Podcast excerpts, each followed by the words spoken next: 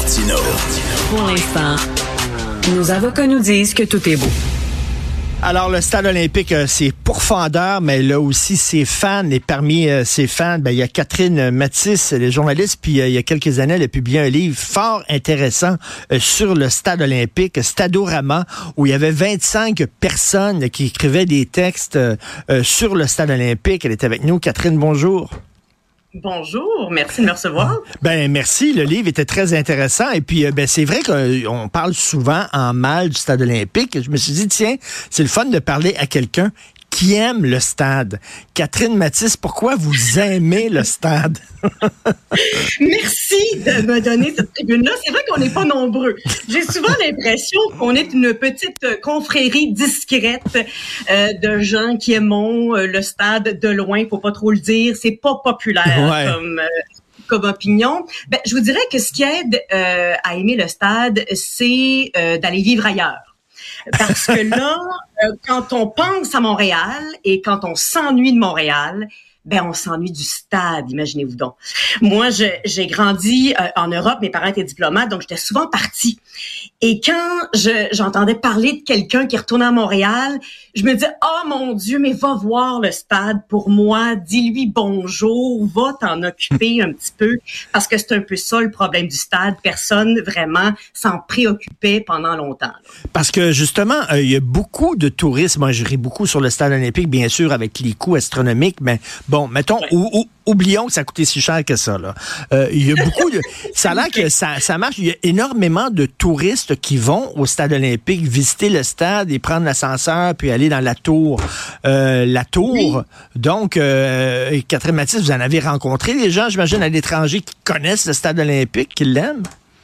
Ben, je vous dirais que c'est ça qui est la plus grande constatation. On le savait, mais on s'est bien rendu compte que la plupart des Montréalais eux ne sont jamais montés dans la fameuse tour. Elle est extraordinaire, cette vue-là de Montréal et des alentours quand on monte en haut. Êtes-vous déjà allé, vous? Oui, Avez-vous pris le temps en famille d'aller là, de regarder?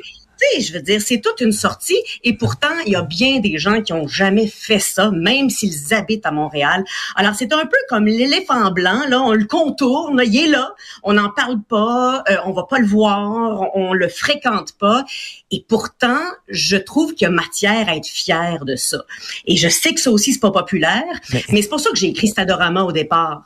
Parce que je, je constatais bien qu'il y avait l'espèce de, de relation amour-haine avec ce monument-là mais, mais il s'en va nulle part. Je sais que ça fait pas l'affaire de ben du monde qui s'en aille nulle part, là, mais, il va rester. Ben oui. Alors, tant qu'à avoir ce monument-là de notre ville, ben, on peut-tu essayer d'avoir une autre relation avec l'emblème? À un moment donné, j'étais chez moi, le téléphone sonne et c'était une firme de sondage qui faisait un sondage euh, et qui demandait aux gens, c'est quoi vous, pour vous, qu'est-ce qui identifie Montréal? Nommez-moi quelque chose qui identifie Montréal. Et euh, pour moi, c'était le Mont-Royal. Mont-Royal, pour moi, quand je pense à Montréal, c'est Mont-Royal. Mm. Ou alors, je dirais la place Ville-Marie. Je, je, suis un fan fini de la place Ville-Marie. J'adore l'architecture de la place Ville-Marie. Je trouve ça magnifique. Mais il y en a d'autres, c'est effectivement le stade. Ben, on pourrait avoir un débat sur la place Ville-Marie parce que moi, je suis pas fan. Oui. Euh, mais en fait, l'histoire du stade, elle est née. C'est une histoire d'émotion elle est née dans l'émotion parce qu'en fait, euh, cette histoire-là, elle, elle est, c'est un peu, euh, comme disait Jean-Jacques Streliski dans, dans Stadorama, c'est un peu euh, l'enfant désiré là de deux êtres qui se sont profondément aimés, là, donc Jean Drapeau et Monsieur Taïbert, qui ont donc fait naître cet enfant-là qui a été un peu mal aimé. Puis j'ai lu beaucoup de vos commentaires dans les médias ces derniers jours, mais aussi ces dernières années autour de ce fameux bol de toilette que vous n'aimez pas là. Mais mais vous savez, vous avez beaucoup d'atomes crochés avec Monsieur Parce que lui aussi, euh, j'y ai beaucoup parlé dans ces dernières ah années avant son décès, et il était très déçu de ce qui est arrivé à son stade. Lui aussi, comme vous, il, il comprend pas pourquoi il y a des pingouins dans son vélodrome. Là. Ben, c'est ça, parce que Catherine, Catherine, lui, il dit, lui. il dit, c'est pas mon stade. C'est, on n'est pas allé jusqu'au bout de mon projet. C'est ça. Il était amer à la fin. Tout à fait. Ben, non, euh, je lui ai souvent posé cette question-là et non, il a toujours conservé son amour de ce stade-là, son amour de Montréal. Il y avait un chalet à Saint-Sauveur. Euh, toutes ces années-là, là, euh, il est resté profondément attaché au Québec, à Montréal, à son stade. Mais est-ce qu'il était déçu euh, finalement de, de, de, la vie euh, qu'on a donnée à cet enfant chéri euh, qu'il a mis au monde? Oui, bien sûr. Et effectivement, il, il a l'impression qu'on n'a jamais bâti le stade qu'il avait en tête. Il n'a jamais eu lieu euh, ce rêve-là parce que on a fait d'autres choix. Le fameux toit dont on parle ces, ces jours-ci, là, ben, oui. pour lui, c'est parce qu'on n'a pas voulu euh, payer le toit qu'il avait en tête au départ. On a opté pour une version plus cheap, excusez-moi l'expression, et donc là, on la remplace depuis ce temps-là parce qu'on n'a pas été jusqu'au bout euh, des plans. Mais là, Catherine, il y a, il y a beaucoup d'activités autour du stade, hein. entre autres les, les, les, fameux rassemblements de camions de bouffe et tout ça, c'est très populaire. Il y a toutes oui. sortes de, de... Mais dans le stade, c'est plus tranquille. C'est quoi votre rêve? Qu'est-ce que vous aimeriez, vous qui aimez le stade, qu'est-ce que vous aimeriez voir dans le stade? Ou, euh, J'imagine que vous trouvez qu'il n'est pas, il pas utilisé euh, assez, assez fréquemment. Là. Oui, mais vous ne me ferez pas aller sur le terrain des chiffres parce que ça, c'est Michel non. Labrec qui peut vous donner des chiffres sur la manière dont on veut valoriser euh, en, en, termes vraiment là d'argent euh, cet espace-là.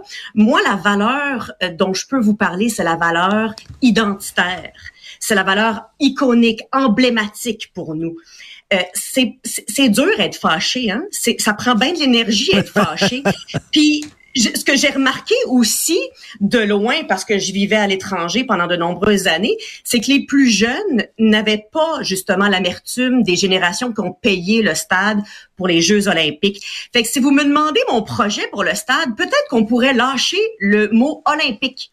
Ça aiderait déjà oui. à ce qu'on oublie peut-être ce passé-là, que oui. ça devienne le stade du Québec et que là, on retrouve une certaine fierté à le fréquenter. Moi, il m'impressionne, ce stade-là.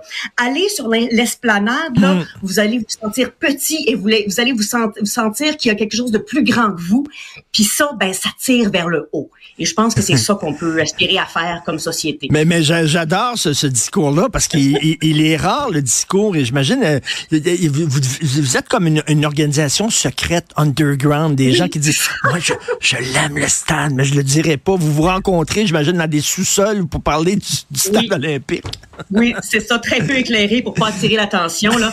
Non, mais quand M. Taillibert a vu que j'existais, je pense qu'il était bien content de voir qu'il y avait quelqu'un euh, qui était à l'époque euh, en bas de 40 ans qui s'intéressait encore à l'avenir de ce monument-là. Parce qu'on parle beaucoup de, de l'Expo 67, hein, ceux qui l'ont vécu. Euh, moi, j'avais 6 ans, puis Terre des Hommes, puis mon Dieu, c'était fantastique pour Montréal et tout ça. Mais c'est un, un, peu l'équivalent de ça. Là. Les Jeux olympiques, c'était quand même quelque chose à Montréal en 76. Et puis bon, le stade, c'est oui. vrai qu'il est, qu est, monumental et qui est très gros. Puis on est pogné avec. Fait qu'on, au lieu de passer notre temps à le détester, ce que vous dites, qu'est-ce qu'on peut faire avec lui pour l'améliorer, puis l'apprendre à aimer? C'est comme notre enfant. On a plusieurs enfants. Il y en a un, c'est un petit peu moins cute que les autres, mais c'est notre enfant. Il a des grosses oreilles et je croche, mon l'aime. Ben, je suis en train de vous convertir, là. Hein? Je pense que. Non, mais ça fait du bien de penser positivement à un moment donné. Ben oui. Il est là, il y a moyen d'être fier de ça, effectivement, parce que on est reconnu ben, à l'étranger Bon, ben, OK. Alors, on, on devrait. exceptionnel d'un point de vue architectural. Bon, ben, OK, je vous investis d'une mission. Ce serait bien, ça, que le Stade olympique fasse ça, une, une grosse consultation publique. Le, les gens qui ont des idées pour le stade, qu'est-ce qu'on pourra faire avec le stade et tout ça? Il y aura un site Internet, on pourra envoyer nos idées là-dedans. Et euh, parce que, bon. Projet collectif?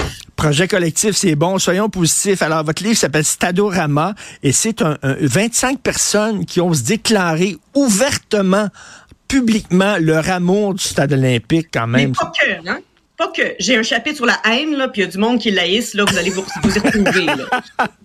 Merci beaucoup, Catherine Matisse. Merci, bonne Avec journée. Au revoir. Au revoir.